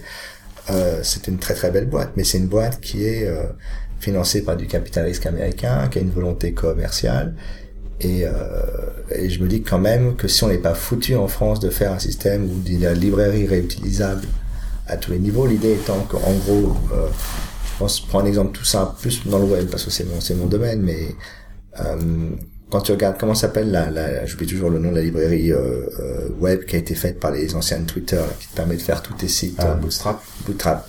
Voilà. Mais pourquoi on n'aurait pas euh, un- une librairie standard qui soit responsive euh, et qui utilise les standards et les CSS normalisés et qu'à un moment donné ce truc-là soit disponible et que n'importe qui qui fait un site gouvernemental s'appuie sur cette librairie. Et soudain, tu te retrouves avec tous les sites que tu fais dorénavant. Et dès que quelqu'un dit tiens, je vais améliorer, tiens, je vais ajouter une feature supplémentaire, tiens, je vais faire machin, hop, il fork, il rajoute, et puis à, un moment donné, on se retrouve avec un pool de savoir-faire. Et ça, c'est dans le domaine du, euh, dans le domaine du, euh, du- web, mais dans plein de domaines, base de données. Enfin, il, il y a Mhm. plein de choses où on se dit aujourd'hui, euh, le savoir-faire doit être organisé. Et, et quand je pense à un GitHub, je pense pas tellement à, à- au-delà simplement d'un d'un front pour euh, sur, euh, pour un guide, C'est le partage de code pour les. c'est le partage de code et surtout ce qui va aller avec la documentation, l'amélioration, des spécifications et qu'on conserve en fait cette mémoire de, du, du, du- et qu'on on la réutilise. Parce qu'au-delà du fait qu'il y a la réutilisation du code, il y a, y a deux choses. C'est un, évidemment, c'est des, c'est des bases de, c'est euh, du coût en moins. Mais il n'y a pas que ça. C'est à un moment donné quand quelqu'un a fait, si on finance correctement, par exemple, l'équivalent d'un bootstrap, euh, pour les sites web euh, de l'État et que ce truc est bien fait, ça veut dire que soudain, tu as répondu à une problématique qui va faire que tous les sites que tu utilises vont être bien faits. Ouais. Et, et, et c'est aussi cette réutilisabilité. Donc il faut... euh, et c'est là où, où il y a, à mon avis, énormément de choses à faire. C'est que j'ai, ça veut pas dire qu'il va y avoir des milliards de trucs, mais qu'il faut avoir un ensemble d'outils d'excellence qui sont améliorés, improuvés, Ouais. qu'on puisse se permettre d'embaucher des killers, sachant qu'on en a déjà plein en France, pour les, les, les mettre en œuvre et, et construire euh, à partir de briques d'excellence. Et, et ça, je parle de web, mais ça peut être dans les bases de données, ça peut être dans les connecteurs, ça peut être dans les authentifications, ça peut être... Après, tu te demandes comment un truc comme le dossier médical, le site web, il est moche, le truc il est moche, il n'y a pas d'authentification, les layers, les API, les trucs, ça a été codé avec les pieds, tu te dis mais comment c'est c'est possible qu'on puisse arriver à ça. Si tu as des briques essentielles qui sont bien pensées, bien codées, qui ont été validées par la communauté, qui ont été améliorées, qui ont été débuggées, il y a des commits réguliers, tu sais que le truc, c'est pas un machin, tu l'as fait une fois et puis un jour il va être oublié. Tu construis ensemble, un, tu vois, env- et c'est- vraiment à ça. Alors après, euh, ça, c'est aussi lié au fait que quand tu es dans le public, donc tu définis un cahier des charges, ensuite tu as des appels d'offres, et puis après, une fois que le cahier des charges il est fait, finalement, c'est bloqué. Ouais, et puis après tu euh, te demandes à une agency, une agency qui a, dont, dont le seul métier c'est de faire des sites horribles, qui va designer le code, et puis tu regardes le code, et tu commences à dire mais comment c'est possible que ton argent serve à ça, et puis surtout c'est comment c'est possible que toutes les choses qui sont réutilisables ne soient pas Ouais. réutilisées. Déjà, il suffit de voir, il n'y a pas ça demande de reprendre en, en compte de la technique, euh, mais au sein de des ministères ou de... Oui, mais, ça, ça- ça- mais à un moment donné, ça demande à ce que notre génération euh, commence à dire, il y en a marre qu'on construise des trucs qui sont faits n'importe comment. Tu peux pas à un moment donné te retrouver dans un monde où d'un côté, les applications sont mobiles, sont parfaites, sont simples, sont easy, et dès que tu vas sur le moindre site euh, public, tu te retrouves, euh, tu fais un back to 1999 ou 97 parfois, tu te retrouves avec des trucs, tu te dis c'est pas possible, tu vois, le, on n'est pas, il y a des trucs depuis le CERN, tu vois, euh, info.cern.ch, il y a quand même, il y a quand même eu des changements, quoi. C'est, on est plus sur Netscape de, Ouais, ouais. de 97, Ouais, tu vois, on, on a, il s'est, il s'est passé des choses quand même. Donc voilà, c'était vraiment, c'était plus cette, cette vision. Alors, moi, j'ai j'ai vu des, des tentatives euh, là-dessus, notamment autour de, des banques, en fait, les banques européennes, euh, Hmm. etc., qui aimeraient partager.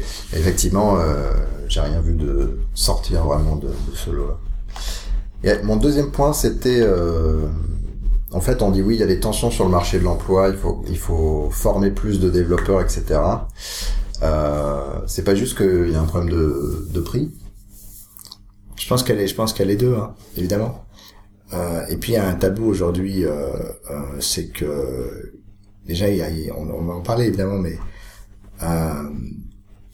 le premier tabou c'est que on n'a pas voulu changer ce, mode de fonctionnement. On est resté encore dans les réflexes des années 70, 80, où où tu as où la où par rapport à le dire, les développeurs sont de simples exécutants. C'est c'est euh, un bras armé. C'est donc euh, toi c'est un soldat de deuxième classe. Au, mieux tu vas être premier lieutenant. Et, euh, et donc voilà, de temps en temps on donne une médaille en chocolat, mais tu vas ça va pas au-dessus.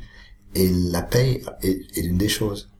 Maintenant, euh, moi je suis pas persuadé. Euh, tout est relatif. Hein, il faut le voir aussi aux États-Unis. Alors tu es très bien payé. Mais en même temps, moi je vois des potes qui sont payés 120, 150 000 dollars et ils payent 5 000 dollars pour un trou à sur Soma.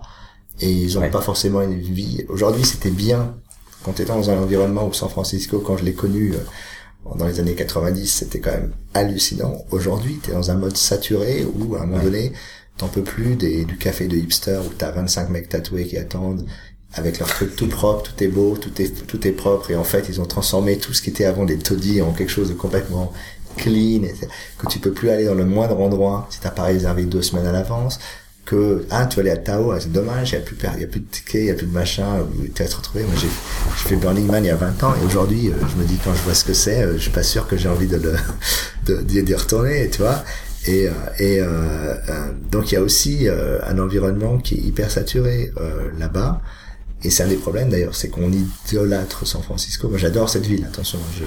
Puis j'adore la Silicon Valley parce que c'est culturellement quelque chose qui me qui m'a toujours fasciné depuis très jeune. Mais en même temps, euh, je me rends compte qu'on est dans des visions de monde qui sont opposées.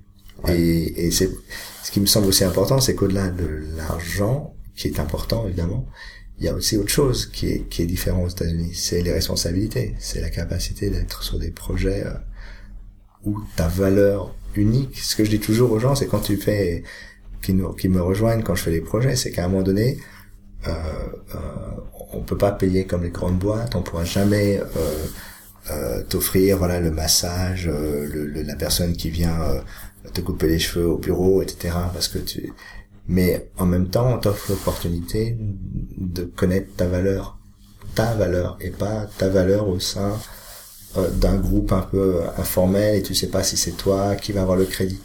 Et, et, et je pense qu'une des choses que les développeurs manquent en France quand ils ne travaillent pas dans les startups, c'est qu'ils peuvent être très bons, peuvent être médiocres, ça fait aucune différence. Et il y a beaucoup de gens qui à un moment donné ont envie de savoir dans quoi ils sont bons euh, et dans quoi ils sont médiocres parce que tu peux t'améliorer. Parce que de toute façon, dans la vie, tu, fais, tu passes ta vie à t'améliorer. Mais pouvoir t'améliorer, il faut que tu aies ce feedback honnête. Et il faut aussi, à un moment donné, je pense qu'il y a des gens qui ont envie de faire du bon travail, tout simplement.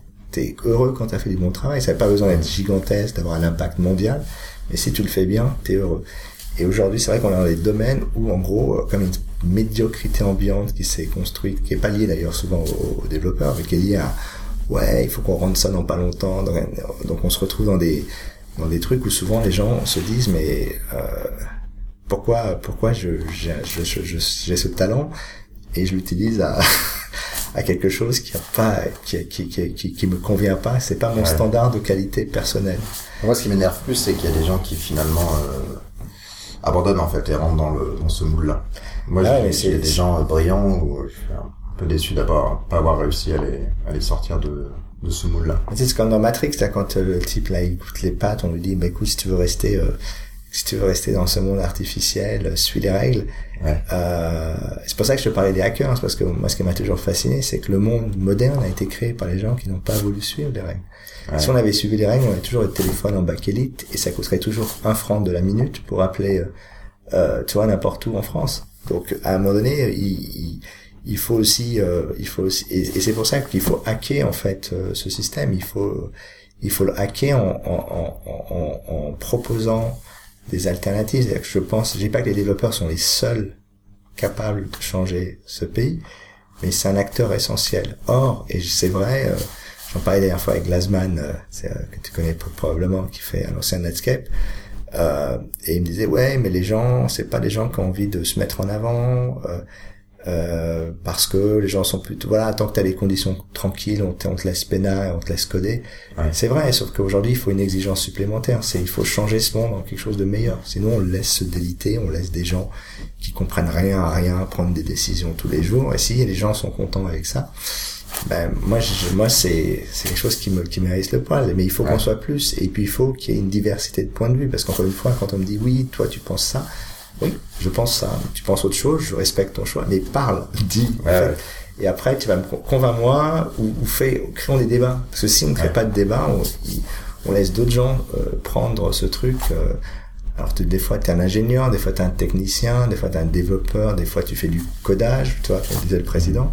Mais, mais euh, euh, il, faut, il faut que les gens la, la, la, la- qui sont en capacité de participer, de changer ce pays par la technologie, le fassent. Sinon, ce pays changera pas. Donc pour le dernier point, bon, t'as déjà à moitié adressé là, mais alors, on a tous écrit des rapports ou des docs euh, qui ont été mis euh, tranquilles en dessous de la pile et qui n'ont pas été réutilisés. Mm. C'est quoi ta vision sur euh, sur le rapport euh, pour faire vivre ce cet élan-là et Bah, c'est itératif. Déjà, euh, ce rapport suit des choses que j'avais écrites dans le passé. Il y a des idées qui arrivent maintenant, euh, qui font leur chemin. Euh, je pense que le, le fait d'avoir parlé développeur, tu vois, je remercie quand même Fleur hein, au départ. euh, son cabinet déjà un peu s'est demandé, s'est posé la question quelle est l'utilité. Et puis en fait, Fleur a très vite compris que en fait voilà, c'était une, une population intéressante qu'il fallait mobiliser. Donc euh, ça, je dirais que c'était un, un premier point. Je pense que l'apprentissage du code revient euh, sur la revient sur la table. Moi, je pousse Ouais. depuis des années à ce que l'apprentissage du code comme éveil, parce que quand je vois l'anecdote que je t'ai racontée au début, euh, en étant jeune, quand j'ai vu les ordinateurs, ça y est, c'était un coup de foudre. J'ai eu deux coups de foudre, c'était ça et le piano. Et, euh, et, ces, et ces choses m'ont ont été importantes pour moi parce qu'elles m'ont... Euh, j'étais très dissipé, j'étais très... Euh, euh, quand j'étais jeune, j'avais euh, une espèce de hyper... Euh, hyper ADD, j'étais... Voilà, je, je pense que je voulais faire plein de choses. D'ailleurs, dans ma vie, j'ai fait toujours plein plein de choses différentes. Euh, mais euh, il y a eu des passions qui ont structuré ça. Je me suis rendu compte, le jour où j'ai compris que quand j'étais passionné, je pouvais faire les choses et aller au fond des choses, ça a changé ma vie. Et l'informatique a été euh, un des, des outils parce que dans, t'es dans un monde qui est qui a peu de comment dire euh, qui on ne fait on fait pas toujours ce qu'on dit on les gens te promettent des choses l'avantage quand tu as une relation avec un ordinateur c'est que en général tu as cette relation euh, privilégiée et, et tu es capable en fait de construire euh, l'histoire et la l'interaction que tu vas avoir avec la machine. Et, et ça l'avoir très tôt euh, c'est c'est important parce que au fur et à mesure tu vas te construire ton, tes opinions politiques ta vision du monde et tu vas te rappeler que tu as ce pouvoir de changer le monde. Et, Ouais. et, et c'est pour ça qu'il faut très tôt avoir des gens qui sont exposés à ça, parce que sinon on n'aura que des gens qui ont des téléphones, qui n'ont pas envie de... Quand j'avais des Apple, des Commodore, là, tu vois, il y a ce vieux Commodore refité avec un Raspberry, ben, nous on les démontait, on les regardait, on codait en assembleur, on essayait de trouver les bugs, on utilisait euh, des ressources cachées. euh, euh, j'ai financé une partie de mes études, on avait désassemblé, c'était la l'HP 48SX, c'était une calculatrice scientifique à je me rappelle voilà.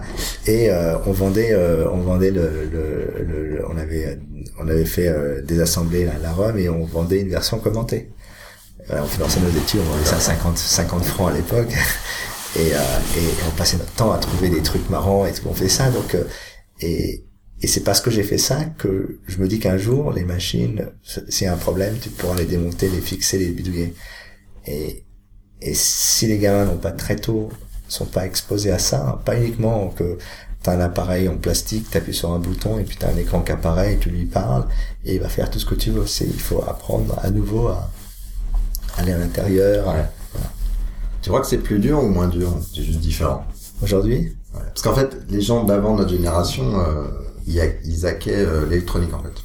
Donc ils étaient là avec leur fer à souder, à brancher des trucs, à brancher des trucs, etc. Moi, euh, je suis arrivé après, j'étais déjà tout virtualisé, mais euh, j'ai j'ai planté l'ordinateur de mes parents et à suer à gros gros os euh, pour Ouais. essayer de le remettre en place avant qu'ils reviennent, etc. Et aujourd'hui, enfin, ce qu'on entend un peu à droite à gauche, c'est voilà, il y a une euh, il y a une tablette euh, qui est fermée, qui est super jolie, et puis qu'est-ce qu'on ouais, t'as fait quand même les, t'as maintenant les Raspberry Pi, les Arduino. Là, t'as vu, il y a de plus en plus de chips qui vont te permettre directement de, de travailler en JavaScript pour les, pour des- tu vois, on, on revient dans un univers euh, d'objets connectés. Par contre, il faut se battre pour que les plateformes essentielles restent libres. Parce Ouais. qu'on est quand même dans un monde qui a privatisé une grande partie de l'espace et on, on a sacrifié notre euh, la simplicité pour une partie de nos libertés. Et euh, ça va être une, c'est une vraie question. C'est comment on, on, on, le voit aussi aujourd'hui avec le débat sur la sur la sécurité et sur euh, l'espionnage de masse.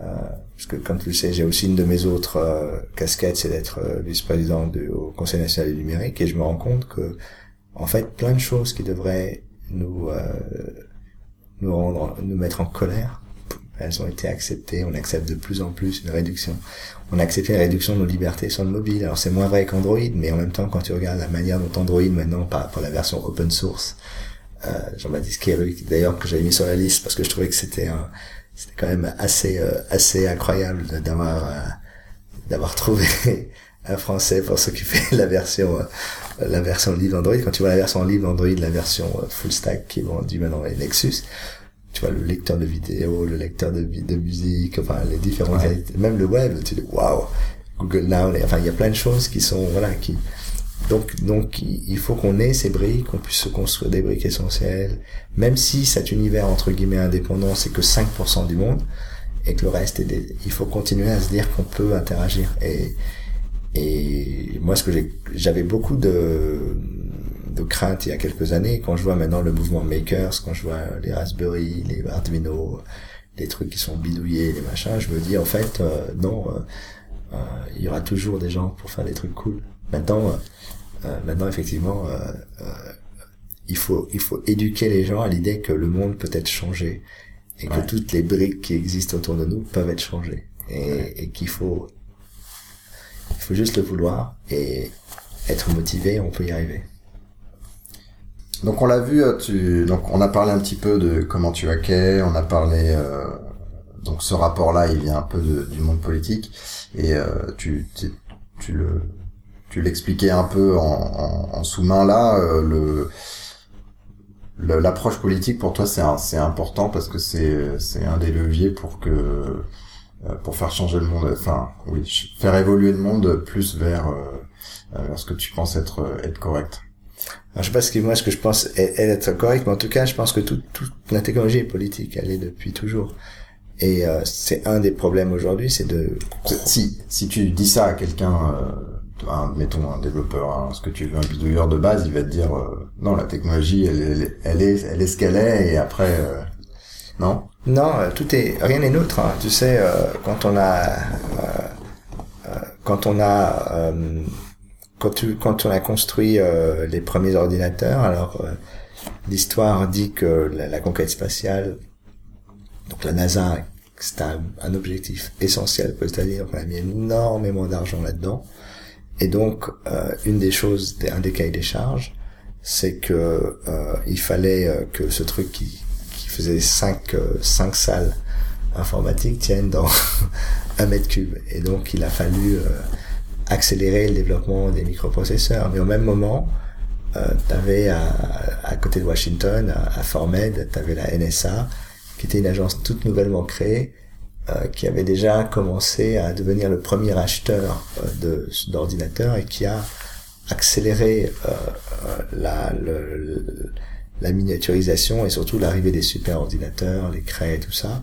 Et donc, ce qui est drôle, c'est que en fait, la, il y a, à l'époque, il y avait un choix. Soit tu travaillais avec les gens de la NASA pour, et pour miniaturiser, minu, miniaturiser, excuse-moi, les, les, les, les, les choses. Alors, c'est intéressant, c'est que le code de Apollo 11 a été mis open source, là, il y a, il y a ah quelques jours. Ça, c'est drôle. Euh, et donc, soit tu travaillais avec une, le, le complexe militaro-industriel de l'époque pour créer euh, les outils d'analyse. Alors, à l'époque, on était dans un contexte différent, qui était celui de la guerre froide. Mais en même temps, en gros, euh, c'était un truc que j'ai vu aussi avec avec les hackers. Soit tu, euh, soit tu étais un, tu avances, tu faisais avancer les choses, euh, soit tu, euh, tu détruisais et tu, et tu craquais. On parlait de cracker, de hacker à l'époque. Euh, et aujourd'hui, on est dans un monde, on est dans un monde qui va détruire par l'automatisation des tâches des centaines de millions d'emplois, qui va les rendre moins nécessaires. Et euh, le problème, c'est quand on bâtit tous ces outils, euh, il faut se poser la question de savoir euh, quelle est la finalité et quel est le monde dans lequel on va vivre euh, une fois qu'on les a créés. Quand tu vois que maintenant euh, la seule raison pour laquelle on garde des êtres humains dans les dans les dans les warehouses d'Amazon, c'est parce qu'on a des mains et donc on est plus facilement capable que des robots de porter, de prendre plein de choses très vite.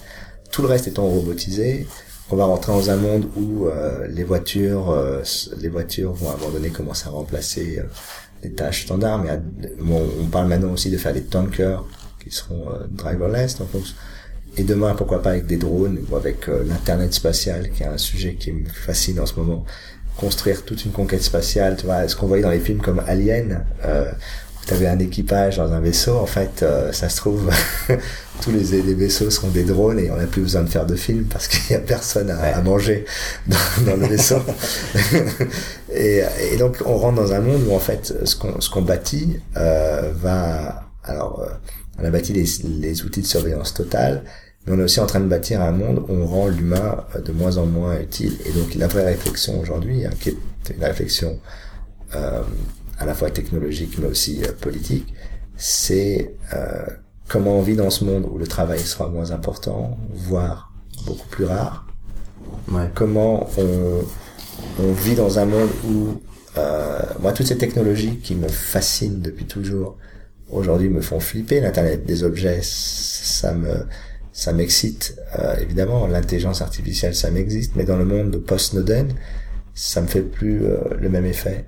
Parce que je vois les outils, je vois la manière dont ils peuvent être détournés de leur usage. Et ça, c'est, super flippant. Et donc en même temps, euh, euh, est-ce qu'on construit des alternatives? Est-ce qu'on construit euh, euh, quel est voilà quel est le monde qu'on construit? Et ça et ça ça on peut pas malheureusement euh, euh, mettre la tête dans le sable et dire c'est pas mon problème. Et c'est ce qu'on voit aujourd'hui les tensions qu'on voit à San Francisco euh, où les gens se font maintenant se font arrêter. arrêter. C'est que les gens disent au-delà de au-delà de ça, vous vivez un, vous avez, il va y avoir un digital one person qui vit super bien et qui est super bien payé et qui fait tous ces trucs géniaux, mais qui n'a pas envie entre guillemets, un peu comme les gens de Wall Street qui euh, disruptent, euh, ferment les usines et les trucs et qui viennent jamais pour voir euh, ce qui se passe parce que c'est comme ça que ça se passe. Et eh ben on va on, il faudrait pas qu'on se retrouve dans un monde où en fait d'une certaine manière on s'enferme dans une tour d'ivoire et on, on programme entre guillemets la fin de vie de plein de gens. Euh, et donc il va falloir se poser des questions et justement aussi voir comment la technologie est capable peut-être qu'on va rentrer dans une d'ailleurs une société où le travail sera plus nécessaire et qu'on va rentrer dans une société pure de la connaissance. Peut-être qu'on va rentrer dans une société extrêmement violente où la classe moyenne ayant été ayant été euh, éradiquée sachant qu'en plus en France comme on est un pays de service, on est très très sensible à ces questions, euh, tu vois, les banques, les assurances, tous ces trucs. Le jour où on va tout passer sur des iPhones, des Android, eh ben, ils vont fermer, ils vont, ils vont tous finir par fermer leurs agences. Alors je dis pas que c'est, c'est, euh, euh en tant qu'utilisateur, consommateur, c'est une bonne chose, mais en tant que citoyen, cette transition brutale, elle doit, elle doit être prise en compte. Si elle n'est pas prise en compte, dans ce cas-là, on va aller dans un monde qui sera qui sera difficile à accepter. C'est marrant parce que c'est alors je me rappelle plus mais si ma mémoire est pas trop fausse, euh, je crois que c'est Keynes qui qui exprimait aussi ce genre de choses mais dans dans ces années à lui et on n'est finalement pas arrivé dans un monde où euh, alors lui le monde qu'il décrivait c'était effectivement euh, il faut bosser 10% de son temps ou 10% des gens qui bossent et puis le reste mm. Euh, on est dans une société où on choisit ce qu'on veut faire. Bah, Alain, le philosophe, avait la même vision aussi.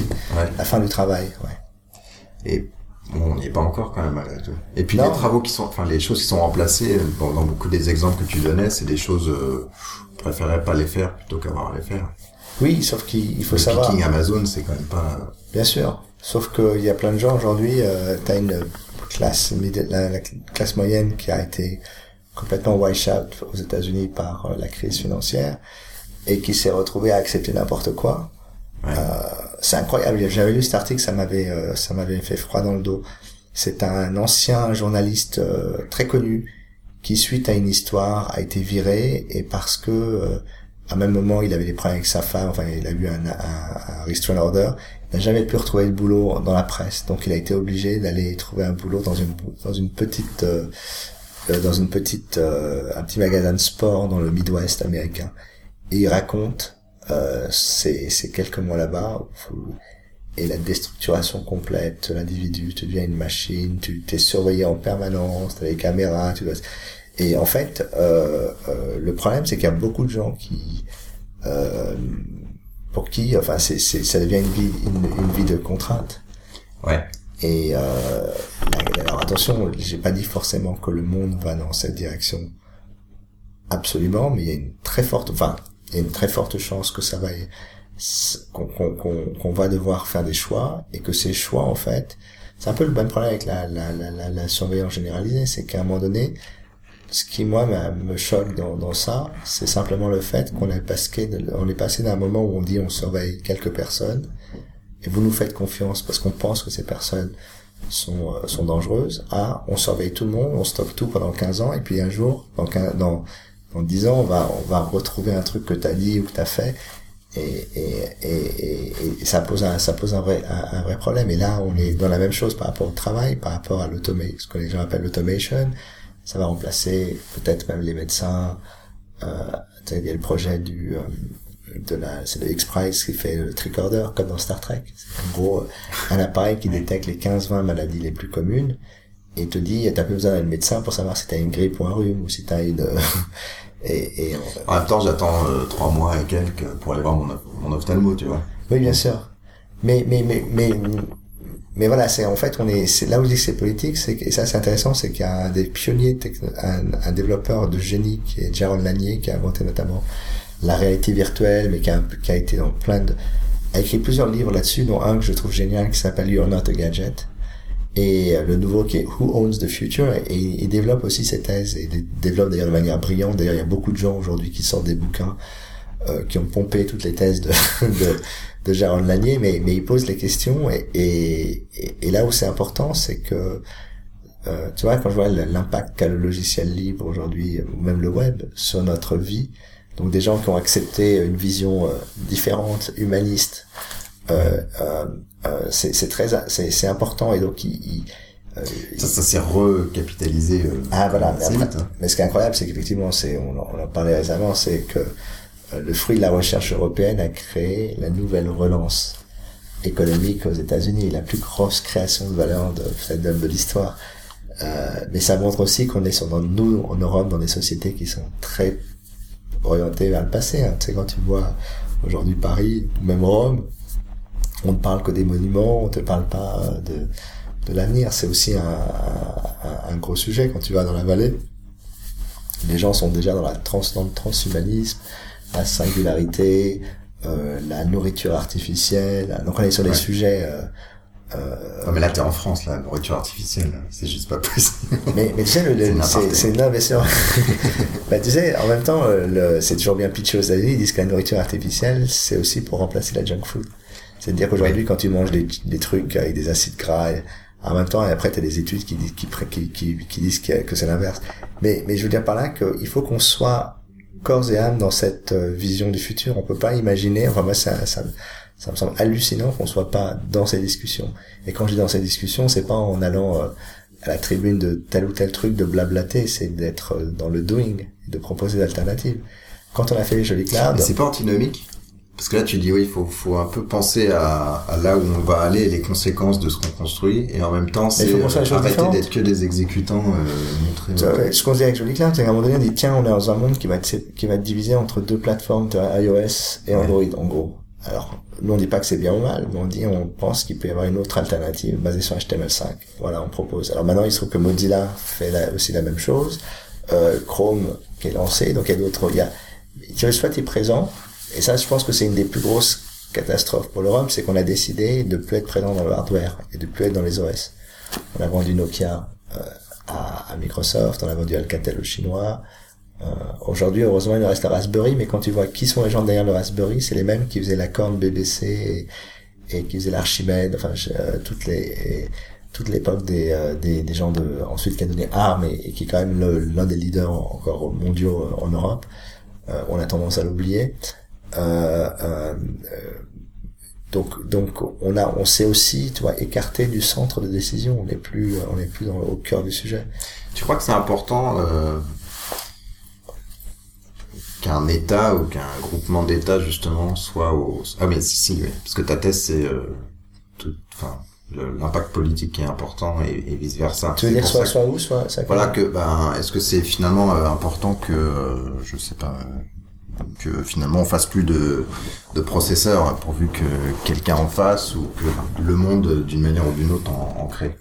Ben, on fait toujours, on a la chance, on fait toujours les processeurs avec AST, qui a une licence 1, mais qui produit, qui produit toutes les mêmes aussi, donc les, les capteurs qui l'intérieur des objets. Hein. C'est pour ça qu'on dit ouais la France est bonne là-dedans. Euh, mais euh, on, je sais pas, j'aurais pensé qu'il y a 10 ans, on aurait dû dire, on veut, d'ailleurs au niveau européen, on veut que tous les desktops soient basés sous des logiciels libres. On va faire des appels à projets pour euh, des, des Linux-based desktops et on va soutenir euh, une alternative à, à à Office, tu vois, avec le pognon, les centaines de milliards qu'on a dépensé, qu'on a claqué pour des conneries, on aurait pu faire ça. On aurait pu soutenir des startups. Il faut prendre, il faut faire des choix. Alors c'est ce qu'on, on va voir parce qu'on a un nouveau ministre du numérique avec Kelmondbourg, donc il y a euh, au moins cette qualité, c'est d'avoir euh, une vision euh, euh, beaucoup plus large. bon après, il va falloir évidemment qu'ils comprennent les spécificités de notre de notre modèle de financement, parce que les startups ont un modèle de financement très différent des, des, autres, basé sur le capital risque, sur les stock options, enfin sur plein de domaines qui sont voilà. Euh, mais euh, il va falloir se poser la question. Voilà. Euh, je sais qu'il y a plein de gens qui me disent mais c'est trop tard ou c'est pas grave ou ou je je me je m'aligne sur le plus fort, à savoir Apple ou Google. C'est ce que j'ai eu régulièrement. On dit ouais mais on a déjà fini, c'est déjà mort. Et comme je suis né à une époque où j'avais 50 euh, marques d'ordinateurs, tu vois, euh, partout, et que à chaque fois, euh, tu avais des, des, petits génies qui sortaient de nulle part, qui lançaient un nouveau truc, et, et, qui remplaçaient. Donc, donc tu vois, j'ai j'ai pas perdu l'espoir que, contrairement à, mais mais en même temps, on est dans un monde où, où les quelques acteurs qui lead ont un pouvoir colossal. Apple, Google, euh, Microsoft. Moi, ma théorie, c'est que c'est c'est que c'est temporaire, alors soit à cause d'une disruption euh, technologique, soit effectivement un acteur qui arrive euh, et qu'on surestime beaucoup la barrière à l'entrée en fait de, de beaucoup de ces, choses-là. Ça paraît énormissime aujourd'hui, mais finalement Apple il y a 6 ans, 7 ans, euh, ils savaient pas faire des téléphones. Non. Et pourtant de dire qu'il faut que les antennes, d'ailleurs ils ont ils ont ils sont, sont ratés un peu sur les antennes. Bah, mais, mais... savaient pas du tout faire le téléphone. C'est d'ailleurs, il y a un bouquin qui est sorti génial qui s'appelle Dogfight, qui est sorti, c'est un des, des seniors euh, writers de, de, de Wired qui explique la, la bataille entre Android et Apple. C'est incroyable. Euh, mais euh, Dogfight, pour ceux qui savent pas, c'est les, les combats aériens, euh, je sais plus c'est première ou seconde guerre mondiale, ils, ils se battaient au canon en fait. Ouais. ça, les... Et, et donc, euh, effectivement, euh, ce qui est, ce qui est dément, c'est que tu te rends compte que quand ils ont lancé l'iPhone, la, la, première démo, euh, rien qui marchait. Ils ont, ils ont caché l'antenne, planqué l'antenne à TT derrière l'écran, qu'ils ont fait semblant au logiciel de montrer que 5 Ouais, voilà, c'est ça. Ils, ils, devaient faire un, ils devaient faire un, comment dire, un parcours spécifique, sinon ils étaient euh, le, truc craché. Donc ça a été un, euh, mais mais euh, oui et non parce qu'en même temps tu vois des boîtes comme Google ont appris à accumuler les données et à construire des nouvelles antennes pour accumuler les données et on est dans une asymétrie de marché. Alors la question c'est euh, euh, pour moi c'est de se battre sur l'interopérabilité. Aujourd'hui tu peux pas te battre sur euh, la capacité euh, de puissance et la compétitivité parce qu'une d'une certaine manière les gens aiment Google parce que c'est un produit qui est meilleur. Le problème c'est pas que Google soit bon. Le problème c'est que si quelqu'un un jour peut faire mieux que Google il puisse le faire et qu'il ne soit pas bloqué. Et c'est ça aujourd'hui sur quoi il faut veiller. Et euh, en même temps il faut que l'État qui est l'un des premiers acheteurs informatiques euh, euh, achète aussi euh, des produits français. Ils le font jamais pourquoi? Parce qu'ils veulent pas, euh, ils veulent pas euh, essuyer les plâtres. Euh, on est dans un monde extrêmement conservateur. Et donc là encore une fois, ce que une des choses qu'on proposait dans le dans ce rapport, c'est qu'il faut que un certain pourcentage, voilà, que ce soit obligatoire. Parce que parfois il faut il faut pousser. Sinon, si tu pousses pas les gens à comme la loi le monde, mais pour l'achat, c'est ça? Ouais, alors, je sais pas si la loi monde c'est le meilleur le meilleur exemple. tu viendrais aller les les mais, mais voilà, il faut, il faut, il faut aussi euh, euh, soutenir euh, des produits. Surtout que maintenant, en plus, on rentre, on bascule dans l'ère du SaaS et des, des, des plateformes assez euh, as a service. Donc, euh, tu vois, aujourd'hui, euh, le problème du SaaS, c'est que la plupart des grandes, des euh, grandes administrations ne peuvent pas acheter les abonnements. Parce qu'elles ont de l'argent pour des projets d'investissement, mais pas de... Ouais. C'est- Capex, Opex. Voilà, exactement. Et donc, euh, donc il faut changer ces, toutes ces règles. Après, on on n'a pas le, le, comment on appelle ça, le Small Business, Act en France. Aux États-Unis, il faut bien comprendre que sur plein de marchés, si tu veux rentrer, euh, il faut, euh, il faut être, euh, il faut être américain. Ils le disent sans le dire, ils le, ils le disent pas, mais, mais, mais c'est vrai. Euh, quand euh, quand Airbus avait gagné euh, les contrats de l'armée, euh, voilà, ça avait fait scandale, et puis maintenant c'est Boeing. Ouais. Alors qu'honnêtement, Air- Airbus avait avait vraiment blindé sa sa sa et comment s'appelle-t-il McCain qui était à l'époque candidat, qui avait soutenu Airbus. Je peux dire qu'après il a il a compris qu'il fallait surtout pas. euh, donc donc voilà, il y a il y a il y a tu vois il y a aussi un- il y a aussi un- quelque chose à faire à ce niveau-là. Écoute, merci. Ben, merci, on va parler de plein de choses. J'espère que ce sera. tu vas Ça, arriver à les le- auditeurs juger, mais Ouais. moi ça, ça m'a intéressé. Ouais, ben, génial. Cool. Merci en tout cas.